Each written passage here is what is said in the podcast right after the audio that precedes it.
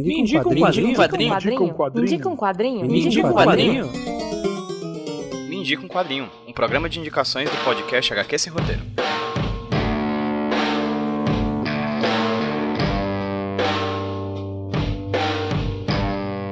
Oi, gente, tudo bem com vocês? Aqui quem tá falando com vocês é o Pedro, trazendo pra vocês mais um Me Indica um Quadrinho, podcast de indicações aqui do HQ Sem Roteiro Podcast. E hoje quem vai indicar um quadrinho pra vocês não vai ser eu, vai ser uma convidada mais do que especial de um projeto que eu admiro bastante, que é o podcast Terapeuta. Hoje a gente vai ter a honra de receber a Júlia Brasolin, que vai indicar um tipo de quadrinho que, acredito eu, nunca passou aqui pelo HQ Sem Roteiro, que é uma coletânea de vários artistas diferentes, escrevendo quadrinhos e desenhando quadrinhos sobre um tema só. Daqui um pouco ela fala mais sobre isso, mas o que é o podcast Terapeuta? Ele é um projeto criado pelo Lucas Foyer em 2017, certo? Ele é um audiodrama ficcional serializado que traz histórias de uma personagem chamada Julia Palmer que é a voz da Júlia Brasolin, que vem indicar aqui pra gente hoje, é que ela registra num gravador antigo algumas consultas com pacientes que são atores, né, que são pessoas que são convidadas para participar como atores. Podcast de storytelling, um podcast de drama, muito interessante, que vão estar aqui no podcast, no link do podcast, como vocês já sabem. Nesse link aqui do Mídia Quadrinho vai estar todas as redes sociais do Terapeuta Podcast, além do link para você ir no site e conhecer. Já fica a dica, se você tá no Spotify, se você tá no agregador de podcast, se você tá no iTunes, procura por Terapeuta Podcast aí, já assina o feed deles e conheça o trabalho, caso você ainda não conheça. Gente, fazendo um adendo rapidinho aqui, durante esses programas de comecinho de ano de 2019, mais especificamente entre os meses de janeiro e de fevereiro de 2019, eu vou tentar trazer para vocês um Me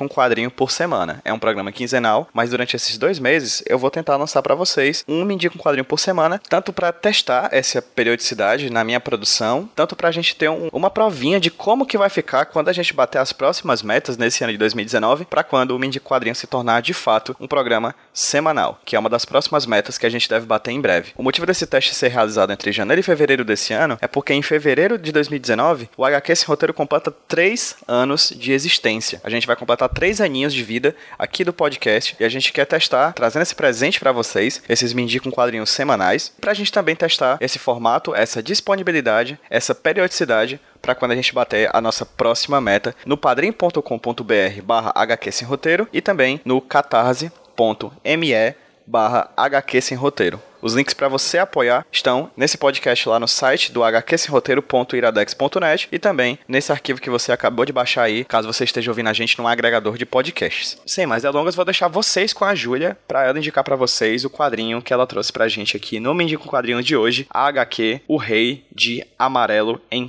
quadrinhos. Júlia, muito obrigado desde já pela participação. Agradeço demais a você, agradeço o pessoal do terapeuta e agradeço a indicação de hoje. Fica à vontade e me indica um quadrinho. Olá, ouvintes da HQ Roteiro. Aqui é a Júlia Brasolim, do podcast de audiodrama Terapeuta. Eu também sou redatora do site de Escritório, onde escrevo sobre ficção científica e colaboro falando sobre séries e quadrinhos nacionais no blog O Clube da Meia-Noite. Entre várias indicações que eu poderia trazer aqui nesse episódio, eu resolvi escolher uma HQ que li recentemente e tô até escrevendo uma resenha sobre, que é O Rei de Amarelo em quadrinhos. Acontece que eu não sou muito de ler essas obras de terror e suspense, mas ano passado eu acabei assistindo a série True Detective e na primeira temporada se fala muito do livro escrito por Robert Chambers chamado Rei de Amarelo. Na verdade, eles falam bastante dos elementos do Rei de Amarelo, né? Não do livro em si. Eu procurei pelo livro, li e me, me tornei fã e admiradora dos elementos de thriller psicológico e onde eu resolvi adquirir, durante a Comic Con do ano passado, de 2017, um quadrinho que traz contos de terror influenciados diretamente por Chambers. Esse quadrinho foi organizado pelo Rafael Fernandes e publicado pela editora Draco em 2015 com artistas nacionais. Entre eles, o Rafael Salimena, o Pedro Pedrada e o Ayrton Marinho. HQ de capa cartonada, com verniz localizado em alguns detalhes, e papel couché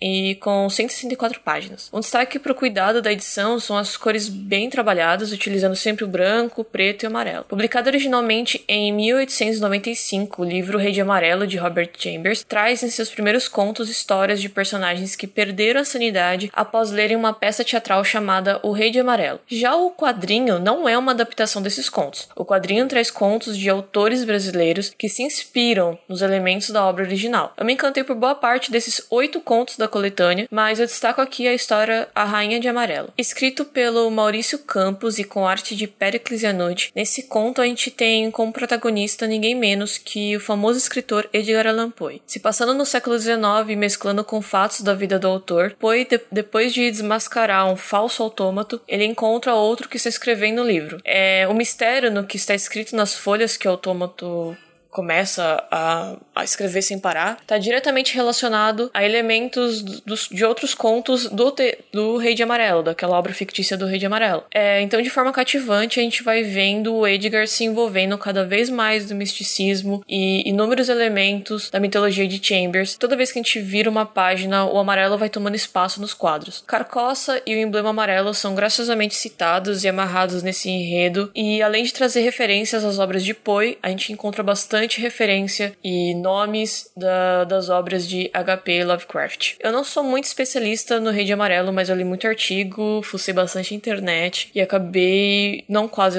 alucinando nisso, mas desde meu primeiro contato com a obra me intrigou bastante saber o pouco que se sabe, porque a obra original é de 1895, ela possui os quatro, se eu não me engano, primeiros contos, com os personagens lendo esse livro fictício e a gente acompanha esses personagens indo da sanidade à loucura loucura. É, acho que para quem adora suspense, seres mitológicos, terror psicológico e afins, O Rei de Amarelo em quadrinhos é uma ótima leitura. Tanto para quem apenas leu o livro, como eu também indico porque explora diversas diversas maneiras de desgraçamento mental durante as páginas. E se você só assistiu a primeira temporada de True Detective, você vai encontrar. É, é, tipo, é muito mais legal porque você vai se aventurar por esses personagens que também entram na loucura e você vai perder a sanidade e ir pra Carcoça junto com eles. É, você pode adquirir o Rei de Amarelo em quadrinhos pelo site da editora Draco ou na Amazon. Eu gostei bastante de ler essa coletânea por N motivos, entre elas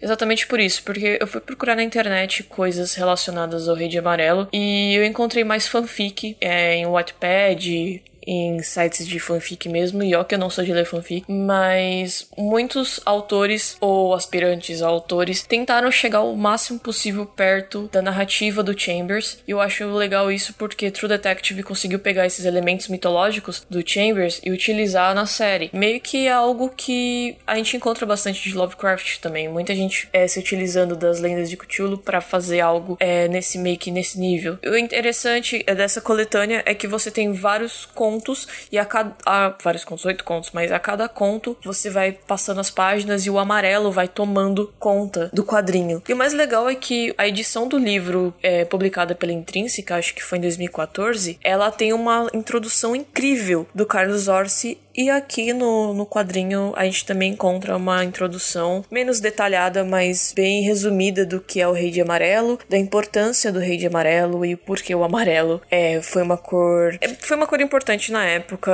geralmente associada a doenças. A capa, incrível, a capa do, do Rei de Amarelo foi pensada genialmente, sinistra, desenhada e ilustrada pelo João Pirola e, tipo, vale muito a pena. Então é isso que eu recomendo para vocês. Caso você queira é, entender um pouco melhor sobre o que é essas obras fictícias, o Rei de Amarelo, eu fiz uma resenha meio que análise no blog Clube da Meia-Noite falando sobre o livro, que tem link para a série True Detective, que tem link, quer dizer, vai ter em breve link para resenha da, do quadrinho. É, mas para você, caso você queira entrar neste mundo de, de loucuras, eu recomendo também. Eu acho que vai deixar o link aí para vocês darem uma conferida. E vocês podem me encontrar no arroba geralmente eu tô sempre no Twitter e no podcast Terapeuta, que é um podcast de audiodrama, onde ficcional, onde uma terapeuta ela resolve conversar com diversos pacientes. Ah, já que tá no tema sanidade e desgraçamento mental, passa lá no terapeuta também. E é isso, é nós. Falou, tchau, obrigada.